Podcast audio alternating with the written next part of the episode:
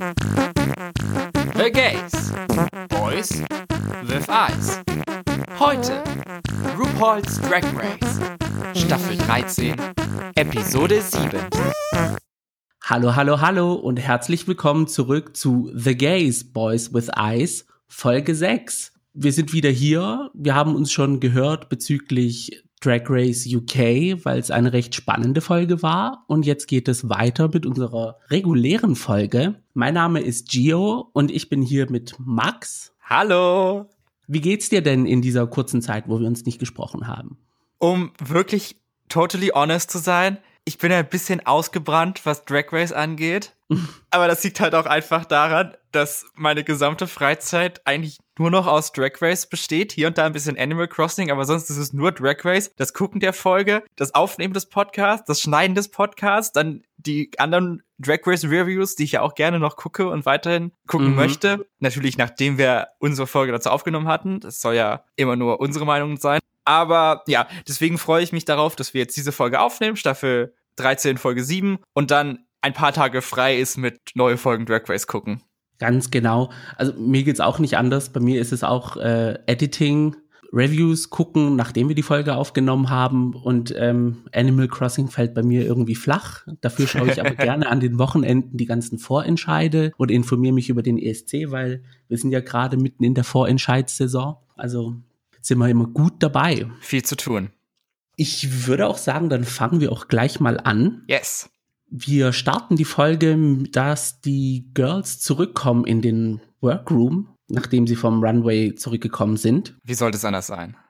Und Candy erzählt auch gleich, dass sie nach dem Lip Sync sich schuldig fühlt, weil sie Tamisha nach Hause geschickt hat. Hm. Sie meinte auch, normalerweise müsste sie jetzt eher so drauf sein, so, ja, ich habe Tamisha nach Hause geschickt, aber sie hat eher so ein bisschen Schuldgefühle dabei. Ja, das fand ich sehr gut von ihr. Ich glaube, ich hatte das nicht erwähnt, aber das war mein Mindset bei der letzten Folge. Wenn Candy auch nur einen Satz sagt von wegen, hä, ich hab's Tamisha gezeigt, ich bin hier die bessere und fuck your 30.000 Jahre Experience of Drag, I'm the new bitch in town oder sowas, dann wäre sie für mich gestorben. Weil das hätte ich richtig, richtig kacke gefunden. Aber dass sie das selber erkennt von wegen, ja, irgendwie ist es super traurig, dass Tamisha gehen muss und es tut mir leid, dass ich sie nach Hause geschickt habe. Das fand ich sehr nett und äh, damit finde ich Candy wieder okay. Ja, ich fand es auch ganz süß von ihr, dass sie dann so gemeint hat, so ja, ich, ich fühle mich schuldig, dass sie nach Hause muss, weil XYZ. Die Gründe sind ja bekannt, wir haben ausführlich darüber gesprochen. Oh ja. Dass es eigentlich für uns Tamishas Drag Race ist. Also, ja. und die Girls setzen sich auch auf die Couch und dann geht's auch los, dass sie Olivia gratulieren zu ihrem Sieg von der vorherigen Challenge. Und dabei fällt Elliot auf, dass beide Girls, die die Show verlassen mussten, aus der Verlierergruppe, also aus Team B sind und auch gleichzeitig immer bei ihr in der Gruppe mit dabei waren. Also Kamora ist mit Elliot in einer Gruppe gewesen bei der ja. einen Challenge und bei der letzten Challenge war Tamisha mit ähm, Elliot in Anführungsstrichen gepaart hm. und sie ist dann auch leider rausgeflogen. Und Joey ist noch rausgeflogen, aber die war nur in der B-Gruppe, aber nicht zusammen mit Elliot in einer Challenge oder so, aber sie ja. ist trotzdem rausgeflogen. Glaubst du, es lastet ein Fluch auf Elliot, dass da jetzt über den Rest der Staffel dann so ein, so ein, so ein, ja, dass die Queens sich dann vor Elliot dann fürchten?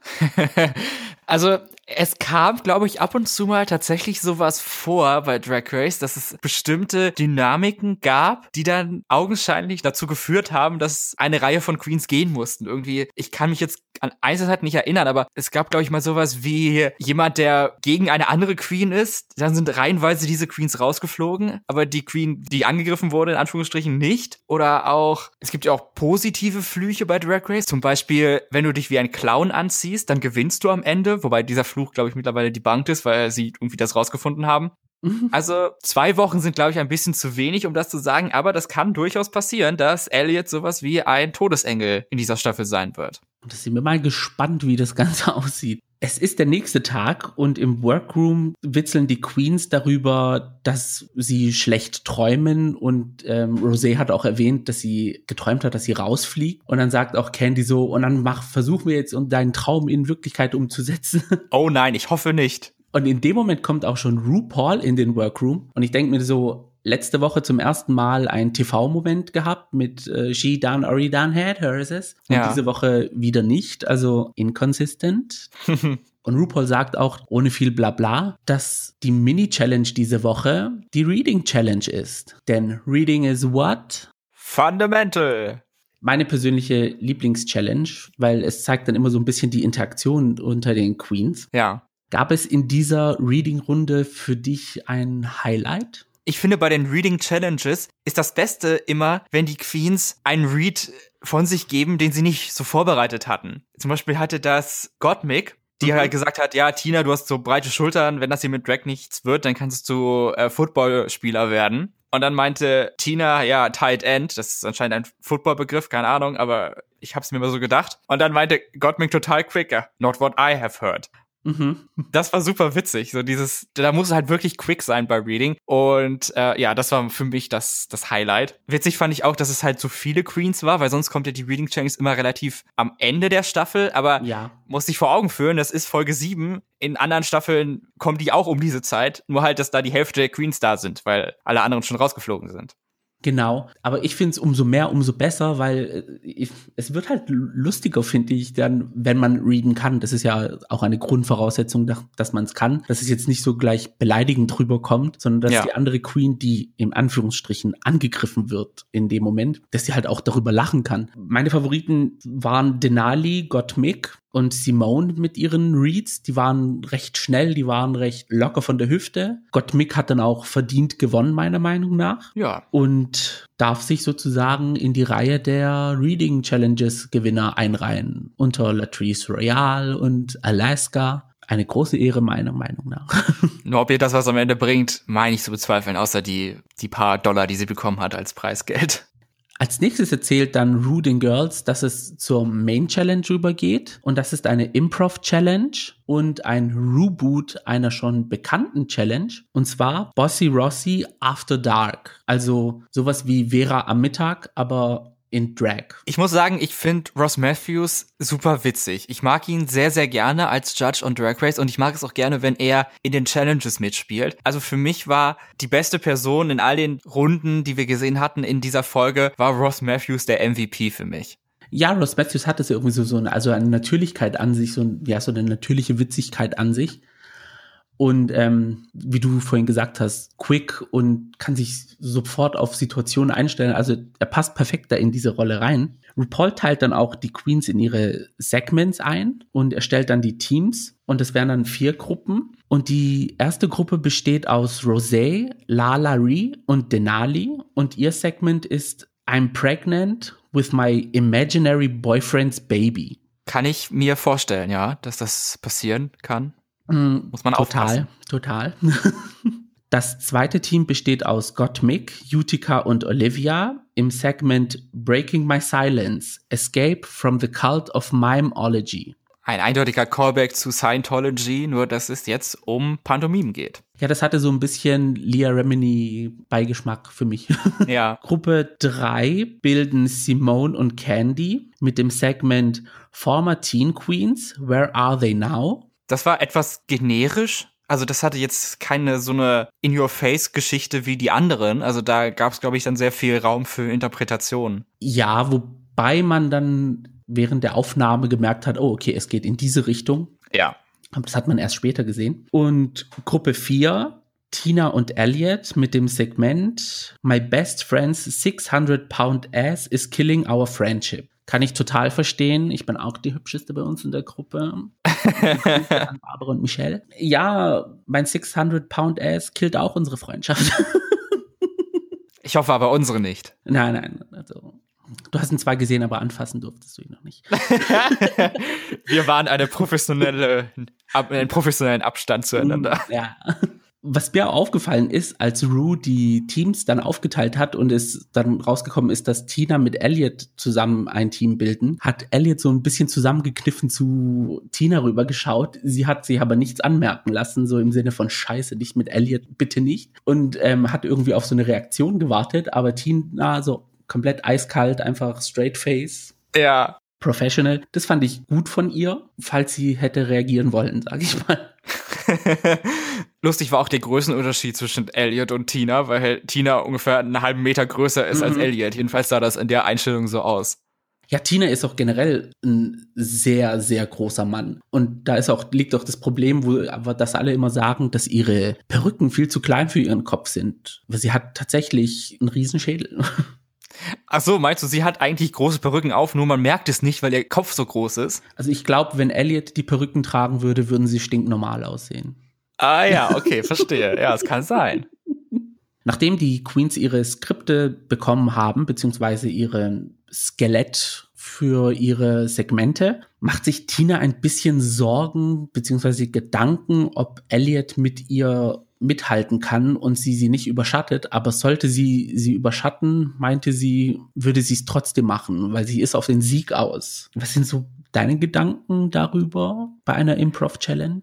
Natürlich kommt es immer auf die Gruppe an. Also die Gruppendynamik muss stimmen. Da kann jetzt nicht eine Person hi, hi, hi, die andere nur low, low, low sein oder so. Also da mhm. muss schon eine gewisse Balance zwischendrin sein. Aber am Ende, jede Queen ist da für sich drin. Dass man nach Gruppen bewertet wird, ist schon lange nicht mehr passiert bei Drag Race. Also das kann man eigentlich vergessen, diesen Gedanken. Das heißt, du musst selber in for the kill gehen. Mhm.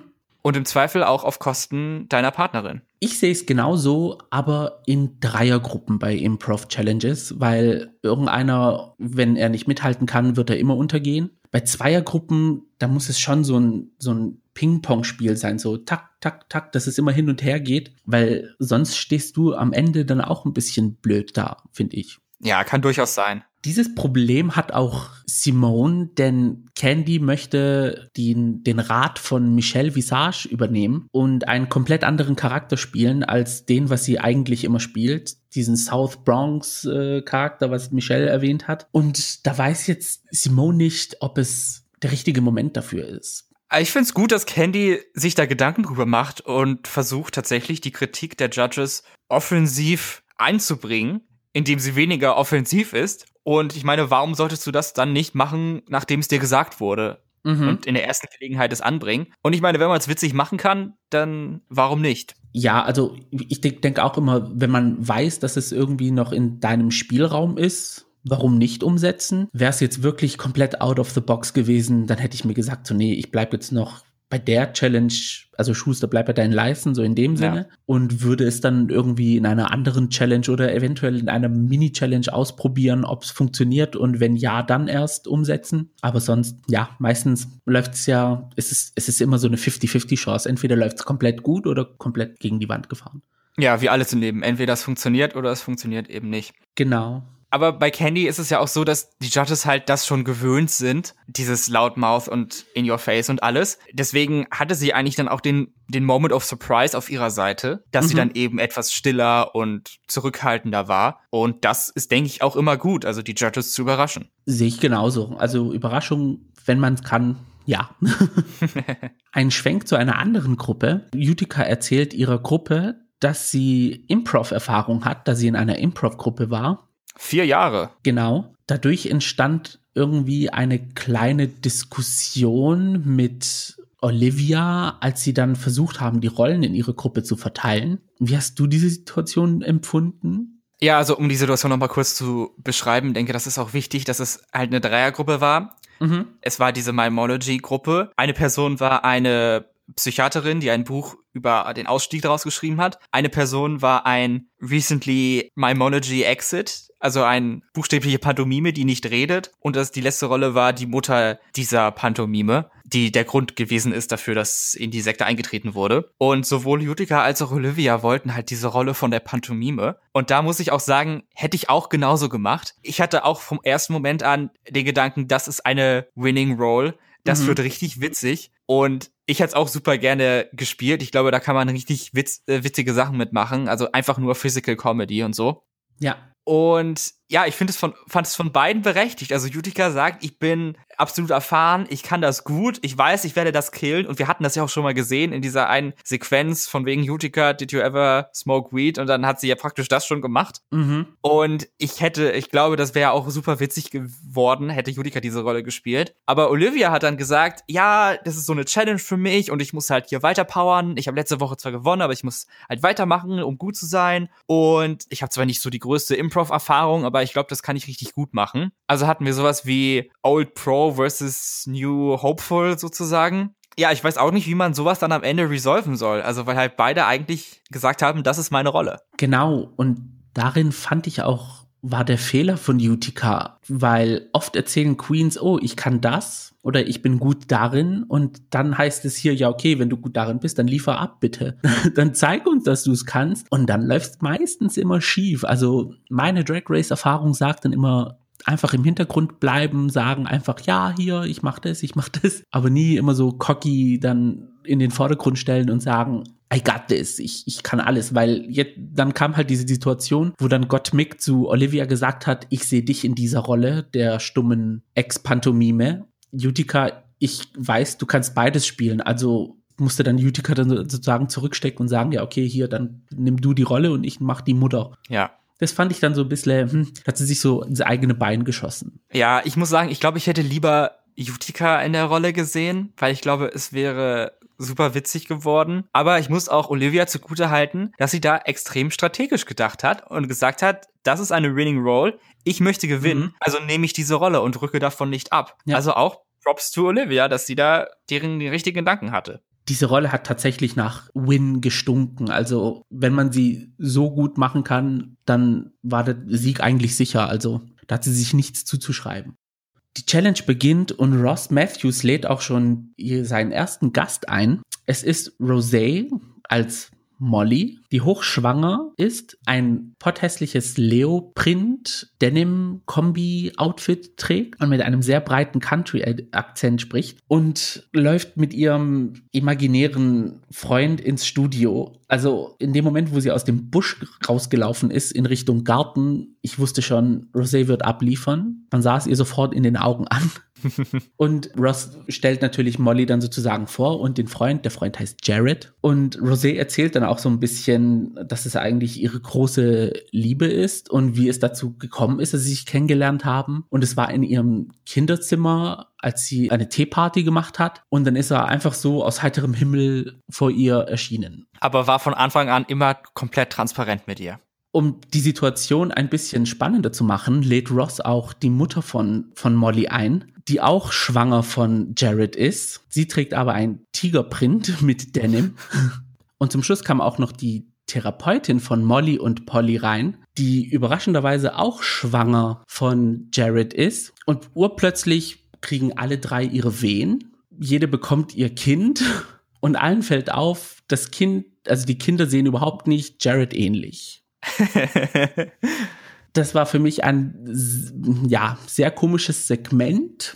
Was sind deine Gefühle darüber? Ich fand es sehr witzig und obwohl es over the top war, fand ich es noch nicht zu over the top. Also ich fand es gerade richtig. Der Star in dieser Gruppe war hundertprozentig Rosé. Sie hat, wie du schon gesagt hast, von Anfang an hatte man das Gefühl, das ist richtig. Mhm. Und sie hat es einfach richtig gemacht. Da hat jeder Satz gesessen. Sie hatte super witzige Sachen, von wegen, he was totally transparent with me. Und uh, it's, it's Schwangerschaftsvergesslichkeit und auch es ist all die Vitamine und so.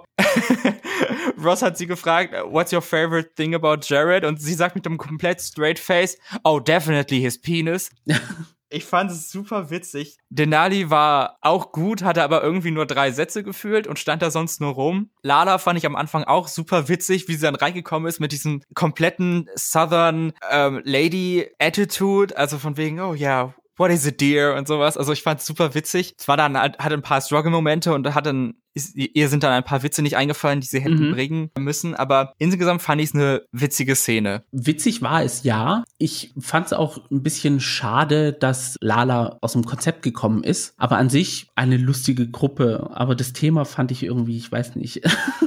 ja, das Thema war nicht so einfallsreich. Die nächste Gruppe ist Gottmik und Olivia und Utica. Da haben wir ja schon angesprochen, dass ähm, Olivia eine Ex-Pantomime spielt, die aber noch stumm ist. Und Gottmik spielt sozusagen die Therapeutin, Schrägstrich, ehemalige Pantomime, die schon seit Jahren aus der, aus diesem Kult ausgetreten ist. Und jetzt ein Buch darüber geschrieben hat. Und ein Buch darüber geschrieben hat, wie man sozusagen clean wird. Und Ross lädt dann auch noch die Mutter von Olivia ein, die mh, hm, ein bisschen sehr sexy war, meiner Meinung nach. She's a slut. Point Black, period. Diese Szene fand ich persönlich am besten. Olivia konnte dieses stumme super rüberbringen. Also ich, wenn, wenn, wenn sie nicht gesagt hätte, dass sie es nicht könnte, hätte ich gesagt, sie ist professioneller Pantomime. Ja, es war echt gut. Gottmik fand ich auch super in dieser Rolle. Man hat so gemerkt, so sie spricht mit Wissen, obwohl sie eigentlich nur so eine erfundene Situation war. aber immer wieder, wenn sie dann aufs Buch gezeigt hat oder das Buch hochgehoben hat, wollte ich eigentlich das Buch aufschlagen und es selber lesen.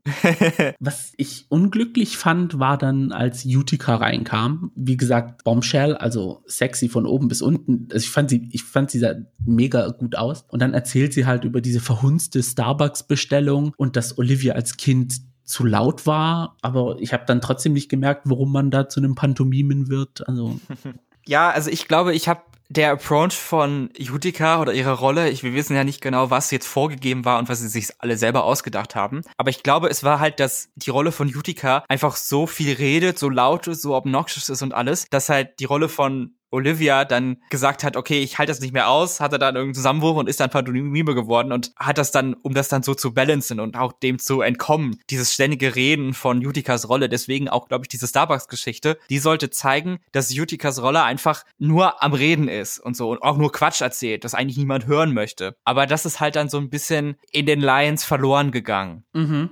Das war schade von Jutika und auch ihr Auftritt war dann vielleicht auch nicht ganz passend für Mutter und so. Auch diese ewig langen Fingernägel, die hatte ich ja schon mal bei ihrem Outfit äh, letzte Woche bemängelt, dass die vielleicht nicht ganz so passend waren. Hier waren sie auch wieder etwas zu lang. Ja, es war etwas, ja, ein paar falsche Calls von Utica. Wer aber für mich richtige Calls gemacht hat, sehr richtige Calls gemacht hat, war Gottmik. Mhm. Ich fand Olivias Performance in allen Ehren, das war super und erstaunlich, wie gut sie Pantomime machen kann. Aber das hat eigentlich auch nur funktioniert, weil Gottmik so richtig gut in ihrer Rolle war. Das Zusammenspiel von Gottmik und Olivia war halt echt super, weil Gottmik halt dann immer erklärt hat, was Olivia gemacht hat und eben auch in den Szenen, wo Olivia nicht dabei war am Anfang, wo sie dann mit Ross geredet hat über ihr Buch und so. Ich, das war richtig, richtig gut. Sie hat mir komplette Judith Light Energy gegeben. Mhm falls jemand The Politician gesehen hat, da spielt Judith Light eine äh, Politikerin und da hat mich Gottmik so total erinnert. Dann am Ende, als es alles resolved wurde und dann, this is classic my book, you guys. Ich fand's super witzig.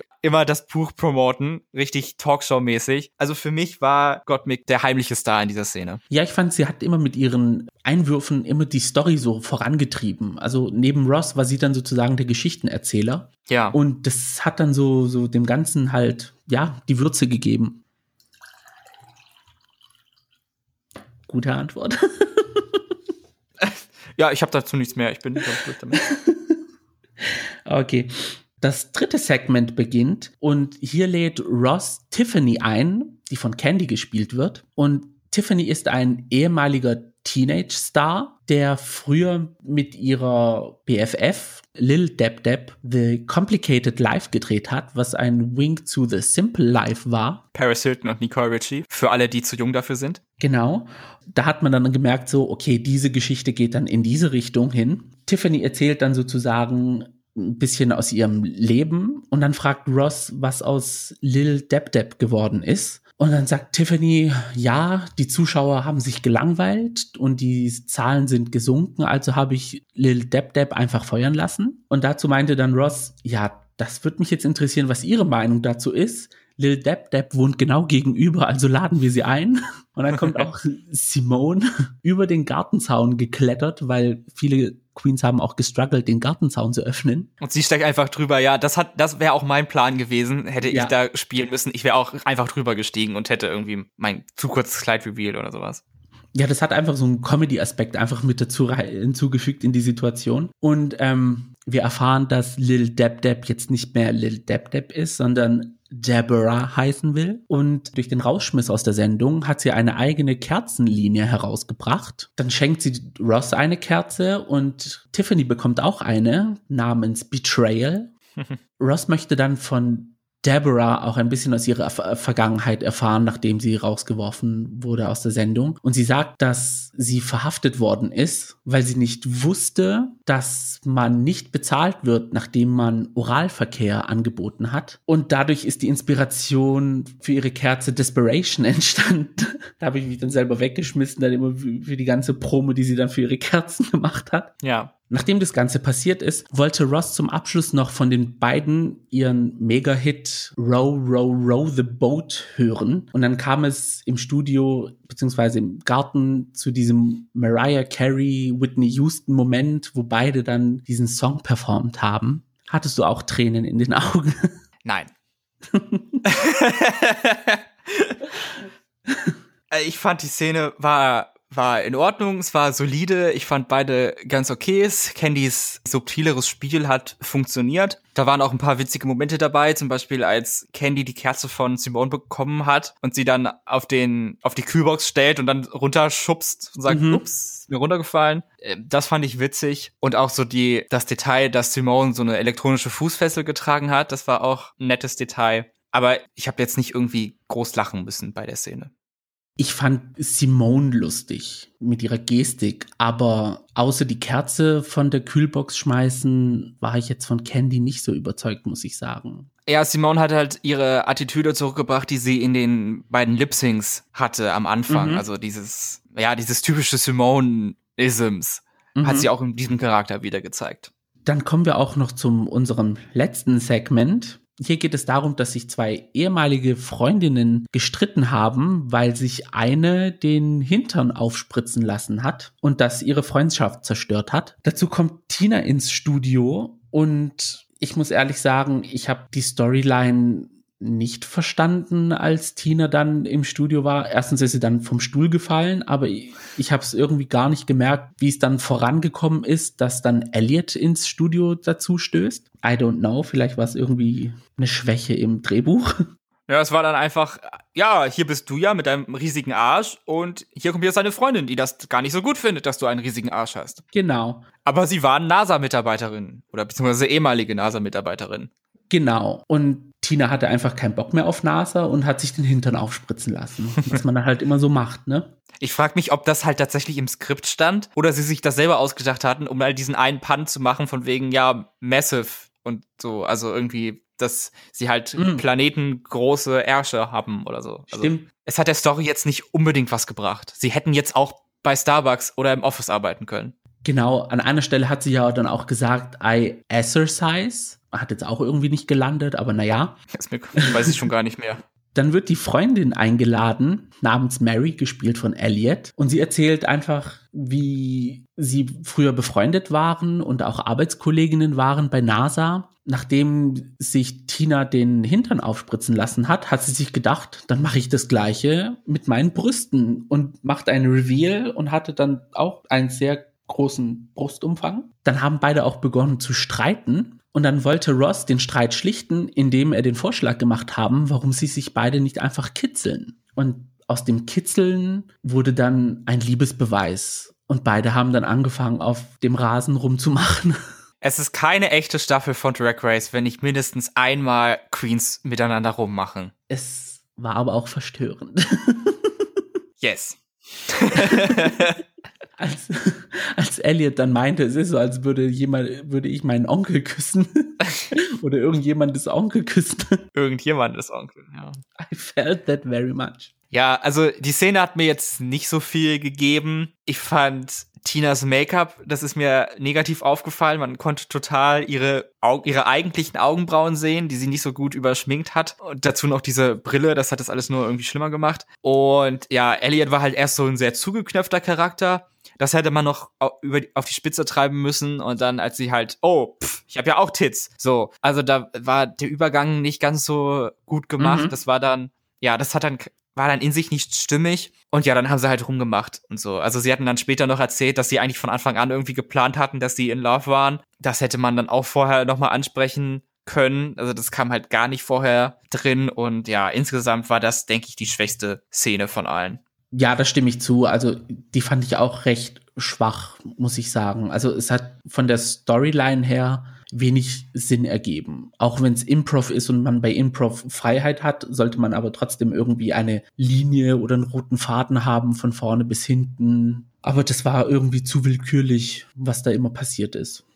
Wir sind wieder zurück im Workroom mit unseren Queens und sie unterhalten sich ein bisschen über die Challenge, die sie gerade hinter sich haben. Und Simone öffnet sich Lala Ree und meint, dass sie Angst hat, Leute zu enttäuschen, beziehungsweise auch erst recht ihre Mutter zu enttäuschen, weil ihr Bruder eine kriminelle Vergangenheit hatte. Ja, das war eine traurige Geschichte oder ein trauriges Reveal, das sie da an der Stelle hatte. Kann ich aber verstehen, dass man, wenn mhm. jemand, der dir so nah ist wie dein Bruder oder in so einer Familienkonstellation, einer so, so ein Fuck-up macht und dann ins Gefängnis muss, dann musst du halt doppelt so gut sein in deinem eigenen, in deiner eigenen Vorstellung, um das irgendwie auszugleichen. Ja, finde ich auch, dass irgendwie sie hat es dann auch erzählt und, und man hat auch gemerkt so richtig, dass es ihr wirklich ähm, am Herzen liegt, niemanden zu enttäuschen. Also es ist, diese Situation hat wirklich Einfluss auf den, Re auf ihren, auf den Rest ihres Lebens äh, genommen. Und im gleichen Atemzug öffnet sich auch Elliot Tina, dass sie an klinisch schweren Depressionen leidet. Seit Ewigkeiten seitdem sie 13 ist, genau. Und dann sagt auch Tina, dass sie in einem Haushalt mit einer Person, die unter schweren Depressionen gelitten hat, also ihre Mutter. Und das war auch eine Situation für sie,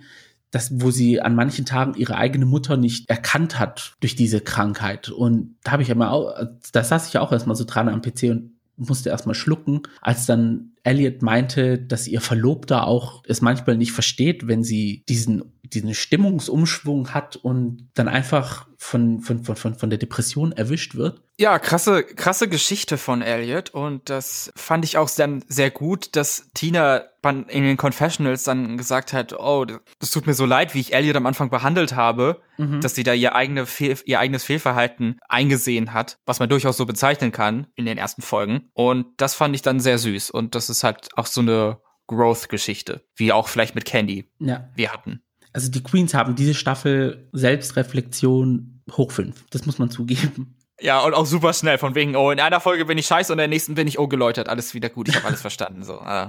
Genau. Es muss hier schnell gehen, obwohl wir 8000 Folgen haben. Was ich dann so einen süßen Moment fand, da hat Candy gefragt, so was die Queens in diesen Mittagssendungen bei zum Beispiel Maury Povich dann immer ähm, am lustigsten fanden. Und dann sagt Lala Ree, immer wenn dieser Vaterschaftstest revealed worden ist, dass es jemand nicht der Vater ist oder jemand tatsächlich der Vater ist und dann die Gäste wild durchs Studio rumgerannt sind und die Kameramänner und Tonleute hinterher. Ja. Und dann haben sie es kurz nachgestellt. Ich habe mich weggeschmissen.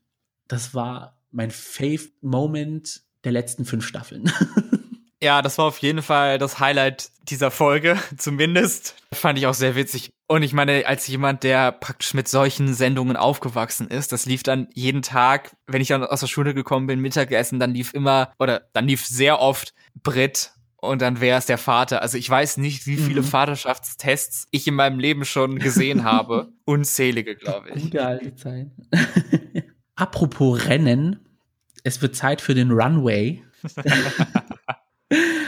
Und zu Gast diese Woche haben wir die Iconic-Ikone T.S. Madison. Und das Runway-Thema ist Beat It. Also ein Runway mit Perlen, Kugeln, wunderschöne Outfits. Und da ist auch gleich die erste auf dem Runway, die Denali, als ein wunderschöner Kronleuchter, meiner Meinung nach. Ich fand das Outfit an sich war sehr cool. Sie hatte so ein Fingerwave, eine weiße Fingerwave-Perücke auf und Ornamente verschiedene und sah aus wie ein Kronleuchter, voll behangen mit Perlen. Ich würde es nur ein, einen Ticken besser finden, wenn das Ganze nicht in diesem Hautton gehalten worden wäre, sondern im Gold. Dann wäre es für mich top. Also goldenes Dress und dann halt die ähm, genau. Sachen drauf. Ja, kann ich verstehen. Das ha der Hautton war ein bisschen, ja, hm, was anderes wäre wahrscheinlich auch schöner gewesen. Weil wann sind denn Kronleuchter mal Hautfarben? Mhm. Da ist, glaube ich, Gold oder Silber oder so, denke ich, auch besser gewesen. Aber nichtsdestotrotz, ich fand das ein Top-Outfit. Ich glaube, es war sogar das für mich das Beste in dieser Woche. Und ja, ich fand sie sah toll aus. Und generell auch das Beste von Denali. Also ich, ich fand sie sah noch nie besser aus bis jetzt. Ja, ich meine, wir waren am Anfang ja so ein bisschen kritischer Denali gegenüber und mögen diese eine Silhouette nicht, die sie manchmal mhm. zeigt. Aber glaube ich, insgesamt bringt sie schon ziemlich gute Looks ab und zu und eigentlich auch consistently. Immer mal wieder ist er dabei. Also ich fand, ich weiß auch ihre ihr äh, Papageien-Outfit, das war das mhm. war cool. Ihr selbstgemachtes Day of the Dead Outfit, das war cool. Also ich würde gar nicht so weit gehen, das ist das Beste, wie wir sie gesehen haben, weil es in der Vergangenheit auch schon gute Looks von ihr gab. Ja. Aber ja, sie sah am besten aus, doch, das muss man doch so sagen. Ich nehme das zurück. Ich finde aber schade, dass sie dann immer so in den Hintergrund abrutscht. Weil in den Challenges, also in dieser Challenge fand ich sie eigentlich recht lustig. Da hätte ich gesagt, okay. Ja, dazu kommen wir ja gleich nochmal. gibt man ihr eventuell was mit, aber naja. Als nächstes auf dem Runway ist Rosé in einer Tinkerbell-Silhouette. Und ich weiß nicht, wie die Dinger heißen. Dieses Outfit bestand aus diesen Bügelperlen, die man im Kindergarten gemacht hat. Ja. Ich fand's eindrucksvoll, eindrucksvoll. Coole Idee. Und auch das die, die Farben, die sie ausgewählt hat für dieses Kleid, sahen richtig toll miteinander aus. Es war so richtig so ein farbesfroh, farbenfrohes Outfit. Ja, wobei ich glaube ich das Gelb von der Struktur von dem Kleid nicht ganz so gut fand. Ich glaube, da hätte wäre auch eine andere Farbe besser mhm. gewesen. Also wenn sie halt, sie hat ja auch diese Frisur wie Tinkerbell, diesen, diesen Knoten, diesen Ball auf dem Kopf. Ich glaube, da hätte sie einfach nur mehr reinspielen können und dann einfach was Grünes angezogen dann wäre es, glaube ich, auch noch mal besser gewesen oder halt irgendwie noch mal Flügel oder so hinten dran. Mhm. Ich fand es auch enorm, also die Arbeit, die sie da reingesteckt haben muss. Generell, ich glaube, die Outfits von, von Rosé sind immer so arbeitsintensiv. Und ja, sie sah gut aus, aber irgendwie war es nicht komplett rund für mich. Ja, also man merkt, dass Rosé wirklich sich Gedanken um ihre Runways gemacht hat und dass sie auch ähm, sehr viel Herzblut da reingesteckt hat und viel Arbeitszeit. Dass es man es nicht ganz rund sieht, ja, kann ich auch sehen, aber ich fand, es war für diese Woche ein sehr, sehr gutes Outfit. Also, ja, das ist keine Frage. Props to her. Als nächstes haben wir Lala Ree in einem sehr einfachen Mardi Gras Outfit. Und mit Mardi Gras meine ich hauptsächlich die Farben lila, grün und gold. Es war ein sehr simples Outfit. Ich weiß auch gar nicht genau, wie das funktioniert hat. Also hatte sie so ein Bodysuit an und darauf waren einfach dann diese Ketten geklebt, weil ich habe da jetzt gar nicht so richtig was Kleidungsartiges gesehen, sondern einfach das alles nur aus diesen Ketten bestand. Aber da war jetzt kein offensichtliches Hip-Teil, Büstenteil. So, das fand ich ein bisschen seltsam an der Stelle. Ich glaube, es war einfach nur ein Tube Dress, wo diese goldenen und grünen Ornamente draufgeklebt waren und dann an ihren Brüsten halt und an, am Rock sozusagen, an den Hüften, dann einfach diese ganz vielen Perlen, die man aus New Orleans kennt. Ich glaube, bei Mardi Gras muss man, glaube ich, seine Brüste zeigen und dann wirft einer dir diese Ketten zu. I don't know, keine Ahnung. Wo ich mich immer frage, woher kriegen alle Leute diese Ketten her? Muss wahrscheinlich für zwei Euro irgendwo in einem Penny oder so geben. Keine Ahnung. ja, gibt es dann im Supermarkt, aber naja, vielleicht. Zwei Kilo des Pfund oder so. Mit so einer Schippe wie im Süßigkeitenladen. Ein sehr spannendes Thema für Beats hat sich Gottmik ausgedacht. Sie hat sich nämlich gedacht, ich mache einfach ein Outfit aus Liebeskugeln, also Anal Beats und hatte ein rotes 60s Dress an, auf dem ganz viele Anal Beats drauf waren. Und an ihrem Kopf hatte sie dann auch wieder imitiert Anal Beats, sowas, was wie Latrice Royale beim Plastic Runway anhatte, das dann bis zu ihrem Hintern runterhing. Sah sehr imposant aus, muss ich sagen. Würdest du dir Gottmik in den Arsch schieben? oh mein Gott. Ähm, sagen wir nicht in diesem Outfit. Mir hat's nämlich nicht so gut gefallen, muss ich sagen. Echt? Also diese, diesen Headpiece, den haben wir ja schon öfters gesehen, du hast Latrice Royale ges gesagt. Das Headpiece war aber für mich nicht das Problem, es war eher das Kleid. Du hast gesagt 60s, also es war halt so, ich hätte es besser gefunden, wenn es komplett gerade gewesen wäre und eher so eng anliegend. Mhm. Und dass es dann nicht am Ende weiter, also ähm, zur Hüfte hin weiter wurde. Deswegen sah sie dann so ein bisschen kastenartig für mich aus. Okay, ich finde diese, diese, ich weiß nicht, wie der spezielle Name dafür ist, aber ich finde diese Kleider immer, die sehen recht cute aus, weil sie halt so offen sind. Ich glaube, das Material war ein bisschen ungeeignet dafür, weil es dann auch tatsächlich so Abstand, wie du gemeint hast, dass es dann halt so boxy aussieht. Ja. Aber ich fand die Idee cool, die Umsetzung cool und es sah halt auch nicht schlecht aus. Es war ein schönes Rot auf jeden Fall. Als nächstes ist Olivia dran und Sie trug ein Schulmädchen-Outfit, custom made, auf dem ihr Name drauf stand und die Haare haben wir schon mal gesehen. Die hatte nämlich Candy in ihrem Backball-Outfit an. Und da frage ich mich, haben Sie Candy gehört oder haben Sie Olivia gehört? Es waren tatsächlich zwei verschiedene Perücken. Hm? Echt? Okay. Ja, Ja, dieses, also da gab's halt dann online dann auch eine große Controversy, wo dann Leuten Olivia vorgeworfen hatten, sie hätte das einfach nur von Candy geklaut. Was witzigerweise das zweite Mal ist, dass Olivia sowas vorgeworfen wurde. Throwback zu dem Boxer-Outfit, das äh, sie hatte und ein paar Folgen davor hatte das Simone. Aber wenn man sich die Instagram-Posts von beiden anguckt, dann da taggen sie ja natürlich immer alle Leute, die da irgendwie mitgemacht hatten. Also von wem das Kleid ist, von wem das Make-up, die Haare oder so ist. Mhm. Und die Haare wurden von zwei verschiedenen Menschen gemacht. Das heißt, beide haben diese Art Perücke mitgebracht, unabhängig voneinander. Okay.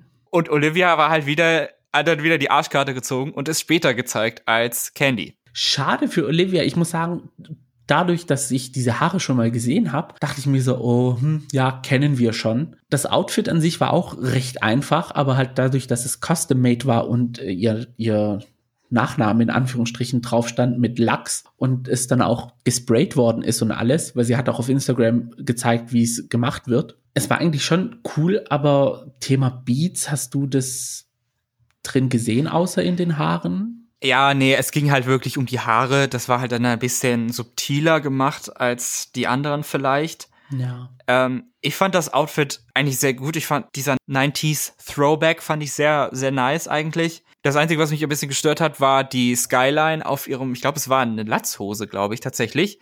Die war halt unten mit so, oder so ein Latzhosenrock, eher mhm. gesagt. Unten war halt so ein Graffiti und auf der Oberseite war halt äh, dann die, die Skyline von New York. Das fand ich dann ein bisschen zu viel. Aber insgesamt fand ich, es war ein gutes Outfit und mich hat es auch nicht gestört, dass wir die Haare schon mal gesehen haben. Ich fand es ehrlich gesagt einfach nur witzig, dass das wirklich faktisch genau so aussieht. Ja. Was sind die Chancen? Also wirklich, es ist also, so witzig mit Olivia. Ich frage mich, was sie noch alles dabei hat, was wer anders schon mal gezeigt hat. Vielleicht kommt sie nächste Woche in Rot, Gelb und Orange, wer weiß. Ach du liebe Zeit, na dann, dann wird es Zeit, dass ich gehe. Apropos Rot, Utica trägt auf dem Runway ein Brautkleid, das in Blut getränkt ist. Man muss es sich so vorstellen, sie trägt einen weißen Harness, unten drunter einen roten Buddy und auf diesem Harness sind dann ganz viel Tüllstoff dran, der in Blut getränkt ist. Ihre an den Nägeln sind Blut, an der Rose ist Blut und von ihrem Mund tropft dann auch noch Blut. Ich möchte erstmal deine Meinung zu dem Kleid hören. Oh, okay, spannend. Ein Hochzeitskleid haben wir schon öfters gesehen. Ein blutiges Hochzeitskleid haben wir, glaube ich, auch schon gesehen. Oder mehr so ein, also auf jeden Fall Dark Bride oder so. Den Twist hatten wir schon. Es hat mir nicht komplett gefallen. Der Mittelteil, wo auch dann die Beats waren, da hatte sie halt dann dieses, dieses rote Unterteil da drunter und dann so eine Art Spinnennetz mäßig. So, und dazu dann wieder so ein Kragen und dann so eine Pussycat Wig. Ja, ich, es hat weder große positive noch große negative Emotionen bei mir ausgelöst, mhm. glaube ich. Ich muss sagen, als sie auf dem Runway gekommen ist, dachte ich erstmal, wow. Und als sie dann am Ende des Runways stand, dachte ich mir so, hm, ja, haben wir schon mal gesehen. ja, sie hat das Rad damit nicht neu erfunden. Ja, also es war irgendwie, umso länger sie auf dem Runway stand, umso gleichgültiger wurde mir das Kleid. Ah ja, schön, dann sind wir eigentlich auf derselben Linie. Im Endeffekt ja. Candy ist als nächstes auf dem Runway zu sehen. Sie ist im Grunde genommen nackt, aber imposant nackt. Sie trägt einen riesigen Hut auf dem Kopf. Ihre blonden Haare sind sleek back nach hinten zusammengebunden. Das Outfit hat einen rosé-gold, goldenen Ton an sich. Ihre Brüste sind frei auf den Brustwarzen sind Pasties geklebt. Über ihre Schultern trägt sie einen ewig langen Pelz. Für mich sah sie gorgeous aus. Sie sah super expensive aus, mhm. auf jeden Fall. Also den Hut fand ich auch cool, der halt auch wieder so ein bisschen etwas lampenartig war. Hatte ich auch so einen kleinen Kronleuchter-Moment, weil halt ringsrum diese ähm, Beats waren, die dann so runtergehangen haben. Ihre Haare fand ich sehr gut, obwohl man kaum was davon sehen konnte. Also diese sehr streng zurückgekämmten Haare. Mhm. Vielleicht liegt es einfach nur an dem Foto, was ich habe, aber ich hätte gern mehr von dem Outfit gesehen, aber es war dann zu viel Pelz für mich. Der Pelz war dann, glaube ich, sehr, also die ganze Zeit eigentlich vor ihrem Körper und so. Mhm. Ich glaube, ihr Outfit war eigentlich gar nicht schlecht, also hoffe ich jedenfalls zumindest. Das ist auch, das war halt auch so mit, mit Perlenfransen und so. Davon hätte ich gerne gesehen und das so einmal richtig gesehen, aber es war halt immer nur dieser ellenlange Pelz, der halt so sehr behaart war. Ja, also der Pelz hat schon viel verhüllt von ihr. Aber ich fand das, was man sehen konnte, das, was so durchgeguckt hat, äh, das war, sah einfach aus. Also auch ihre Bilder auf Instagram, eines der Top-Outfits diese Woche.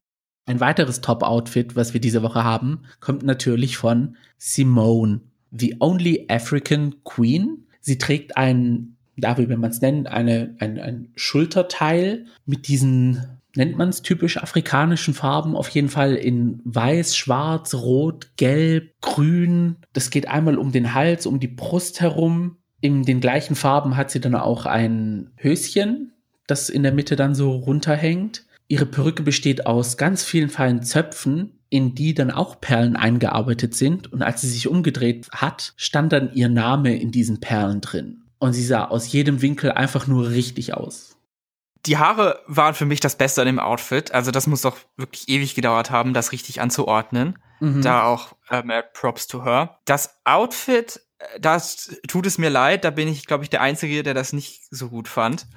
Also die Judges waren auch head over heels vor dem Outfit, aber ehrlich gesagt, ich fand es jetzt nicht so besonders. Ich habe es nicht ganz verstanden, warum sie dazu mega viel Praise bekommen hat. Sie sah gut aus, keine Frage, aber es war jetzt nicht so revolutionär, wie es sich angehört hat. Es war auch wieder ein Two-Piece-Outfit, was wir von Simone nun wirklich schon sehr, sehr oft gesehen haben, wo wir bei der einen Silhouette bei Denali etwas gelangweilt werden, werde ich mittlerweile, muss ich leider zugeben, etwas gelangweilt bei einem Two-Piece von Simone. Ja, für mich war es leider nicht das Top-Outfit der Woche. Da bin ich leider in der Anti-Fraktion, wenn es überhaupt andere Mitglieder in dieser Fraktion gibt. Und wir, wir, und wir Fraktionsstärke erlangen. Du wirst mich und mein 600 Pound Hintern nie wiedersehen. Tschüss. Dann nehme ich meine Tits und mach bei Nase alleine weiter. Ich bin schockiert. Äh, es ist ja, es ist ein simples Outfit. Im Endeffekt ist es eigentlich ein Bikini, aber es sah so richtig an ihrem Körper aus. Diese, die, ja, also, ja. Ja, sie sah gut aus, das will ich auch gar nicht bestreiten, aber mich hat's jetzt nicht umgehauen. Okay, okay, ich akzeptiere es, ich akzeptiere es. Vielleicht hätte ich es besser gefunden, wenn sie jetzt nicht die drittletzte Queen gewesen wäre, aber so hatten wir halt schon wirklich sehr viele Outfits mit Beats gesehen und ja, da war ich vielleicht etwas schon gesättigt daran, mhm. an dem Thema. Naja gut, ich akzeptiere deine falsche Meinung dazu.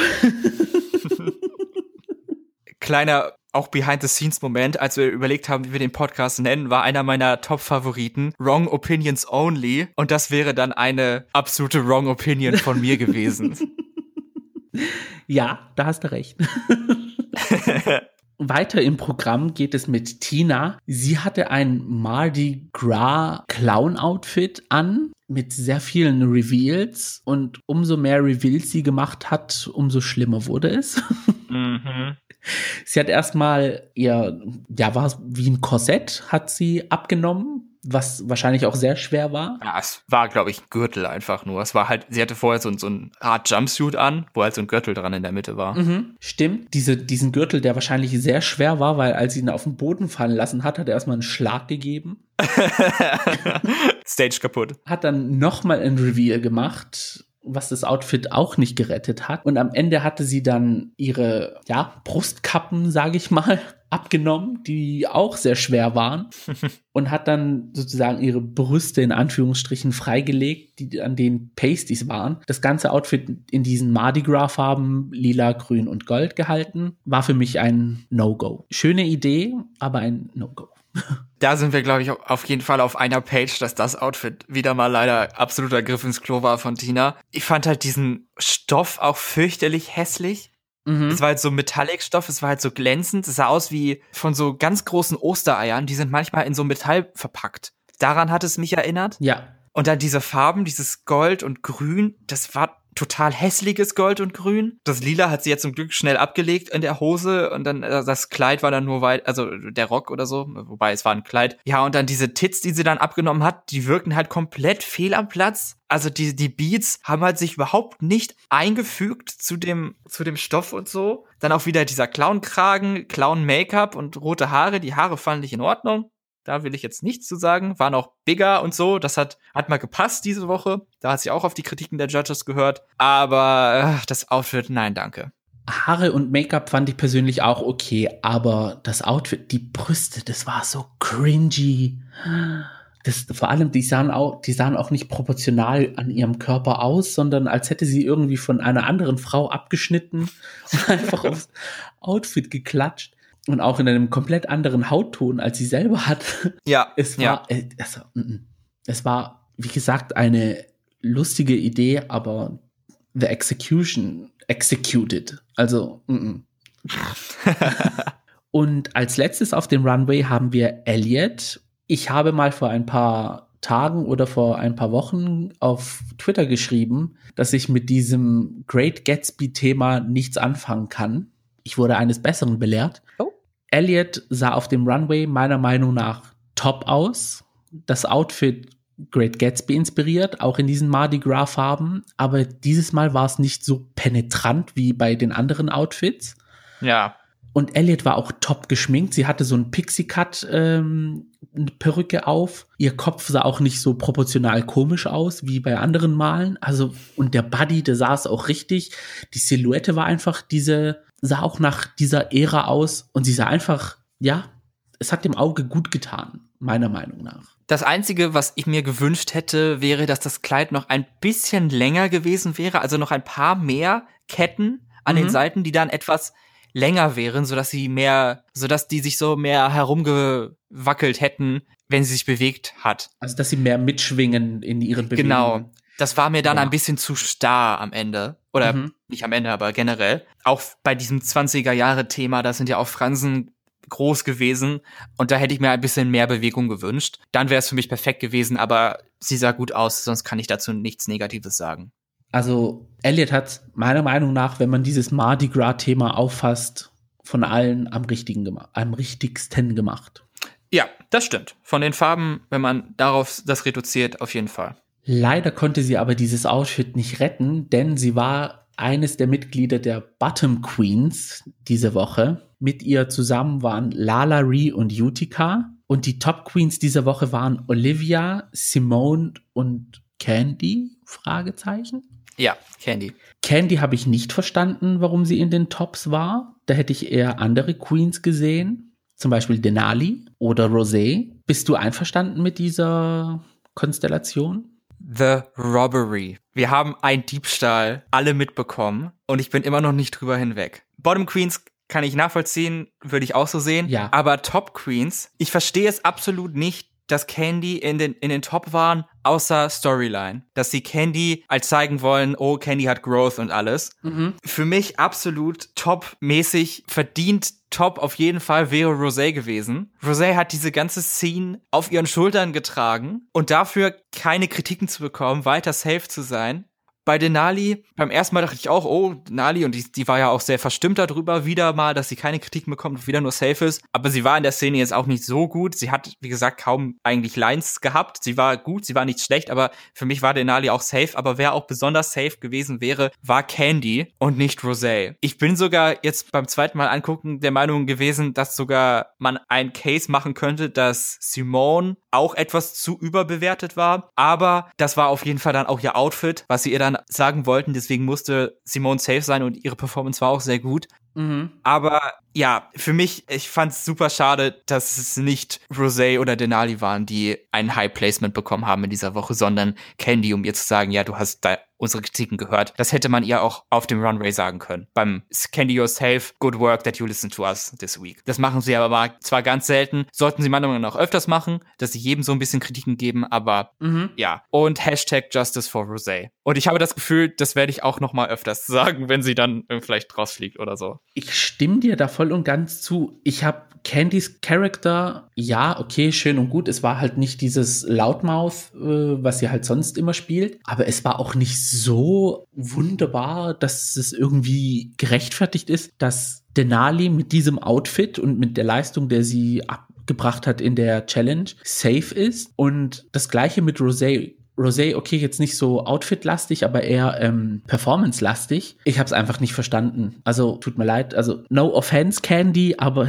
ich habe wirklich nicht verstanden, warum Candy plötzlich in den Tops war. Ja, sie war für mich das Epitom von Safe diese Woche. Ich bin da immer noch ein bisschen verstimmt drüber, dass halt die Season eindeutig, also eindeutig zeigt, wer die Queens sind, die ja. am Ende in den Top 4 sein werden. Also mich würde es sehr, sehr, sehr, sehr überraschen, wenn nach all dem, was wir bisher gesehen hatten, nicht Simone und Candy Teil der Top 4 sind. Ob sie die Top 2 sein werden, weiß ich noch nicht. Also das wissen wir noch nicht, mhm. ich auch noch nicht. Aber ich lege mich da sehr darauf fest, dass es die beiden sein werden, die in den Top 4 sein werden. Und ja, zu den Bottom Queens stimme ich dir zu. Also hätte nicht anders kommen dürfen. Am besten fand ich von denen noch Lala, muss ich sagen. Da hatte sie, weil sie hatte noch ein paar witzige Sachen. Ich konnte es aber bei Lala zum Teil auch nicht verstehen, weil wenn du ein Professor bist, der gelehrt ist, musst du die da nicht ein bisschen zurückhalten, ja. um Professionalität zu zeigen? Also ist es nicht die Rolle eines Arztes oder eines Therapeuten, einfach ein bisschen stripped back zu sein und die anderen zwei machen lassen? Ja, vielleicht hätten sie sich gewünscht, dass Lala dann am Ende ausgetickt wäre oder so, dass, ja. was, dass sie das erwartet hätten, um mal die Energie von Rosé und Denali zu mieten. Wobei eigentlich, die waren ja auch relativ, also waren jetzt auch nicht super over the top und so. Eigentlich nicht, nein. Ich konnte mich halt nur noch an Miss Cracker erinnern. Sie hat ja eigentlich auch eine Professorin gespielt damals als Dr. Dill. Sie war auch nicht over the top sie war ja auch so strip back und das ist meine professionelle Meinung und steck deine Hand in diese Box und mach und deswegen fand ich es ganz komisch. Also ja, Tja. aber es war trotzdem irgendwie im Vergleich zu anderen, ja, naja, aber so ist es halt bei Storylines Drag Race. Das kennen wir nicht anders. oh Mann, ja. Siegerin der Woche ist dann Olivia gewesen. Wie könnte es anders sein mit der Rolle? Es war ja schon vorgeschrieben in den ersten Minuten der Sendung, dass Olivia die Folge gewinnt. Ja. Man muss aber auch sagen, die erbrachte Leistung, sie war sehr gut. Ja, absolut, das stimmt. Verdiente Gewinnerin der Woche. Und Jutika muss sich gedacht haben, scheiße, warum habe ich ihr die Rolle gegeben? Verdammter Mist. Ja, die hat sich dann höchstwahrscheinlich selber in den Arsch gebissen. Und lip-sinken müssten diese Woche Elliot und Lala Ree zu Whole Lotta Woman von Kelly Clarkson. Ja, das fand ich dann auch richtig, dass Utica safe war. Ich hätte also ich, ich gehe jetzt mal davon aus, dass sie sich entschieden haben, okay, Utica ist safe, weil in dem Kleid ist es schwer zu lip-sinken. Und deswegen nehmen wir Lala Ree, weil sie hat die Beine frei sozusagen und kann sich dazu bewegen. Und Elliot, ja, und Elliot war tatsächlich am schwächsten diese Woche. Deswegen denke ich mal, dass Utica safe war, aber ich fand meine persönliche Meinung Lala Ree besser als Utica. Ja, vielleicht war es auch so ein bisschen, also man weiß es ja alles nicht, aber vielleicht war ein bisschen, oh, okay, Utica hat halt nicht die Rolle bekommen, die sie haben wollte. Gibt halt nur eine gute Rolle und sie hat dann mhm. das kürzere Streichholz gezogen sozusagen. Können wir sie jetzt nicht rausschmeißen oder so dafür? Ja. Oder lip-sinken lassen, eher gesagt. Wer weiß, was passiert. Wie fandest du den Lip-Sync-Song? Äh, gut fand ich gut, habe ich auch schon mal gehört, aber noch nicht so oft. Ich habe ihn zum ersten Mal gehört, fand tatsächlich, es ist ein sehr guter Lip-Sync-Song. Der Lip-Sync an sich war auch sehr cool. In dem Moment, da gab es eine Stelle, wo Elliot und Lala Ree, ich glaube aber, dass es Elliot von Lala Ree abgeschaut hat. Oh dass sie so ihre Hüften gekreist haben und beide zusammen so Richtung Boden gegangen sind. Das war ein richtig cooler N-Sync-Moment. Also das, das fand ich top. Und ich fand auch, beide haben gut abgeliefert aber Elliot hat es zum Ende hin ein bisschen besser verkauft als Lala. Ja, ab der Hälfte habe ich Lala so ein bisschen verloren, mhm. muss ich sagen. Also da war sie dann auch mehr nur auf einer Stelle und so und sie ging halt so ein bisschen unter in ihren riesigen Haaren, die sie hatte. Ja. Da war Elliot consistent, na, also war Elliot mehr consistent. Mhm. Und damit kommen wir auch zu unserer Elimination diese Woche. Leider muss uns die gute Seele der Staffel, Lalari, verlassen. Da bin ich persönlich sehr traurig darüber. Sie hat nämlich für ganz tolle Momente in dieser Staffel gesorgt und es tut mir ein bisschen im Herzen weh, sie gehen zu sehen. Ja, wir haben viel mit Lala gelacht, uns über sie erfreut, ihr Lächeln genossen und uns ging dabei das Herz auf. Aber ich muss jetzt auch nicht sagen, dass es sehr überraschend war, dass Lala Ree als die vierte Queen das Rennen verlässt. Mhm. Das war vielleicht ein bisschen abzusehen, dass sie jetzt nicht ganz weit kommen wird am Ende. Und sie ist das erste Girl aus dem A-Team, das uns verlässt. Also ja, die sind jetzt alle angezählt. Jetzt fliegen ja. vielleicht noch zwei weitere von ihnen raus und dann steht's wieder gleich. Ich finde es aber schade, dass Lalaurie geht. Also sie hat wirklich für tolle Momente gesorgt und man merkt auch, dass sie so eine richtig tolle Personality hat und ich bete zu Gott, dass sie eine All-Stars-Kandidatin wird und nicht einfach in der Versenkung verschwindet. Ich wünsche es ihr so sehr. Ja, das kann ich aber durchaus sehen, dass das passiert, dass die Show sie so ein bisschen vergisst. Nein, bitte nicht.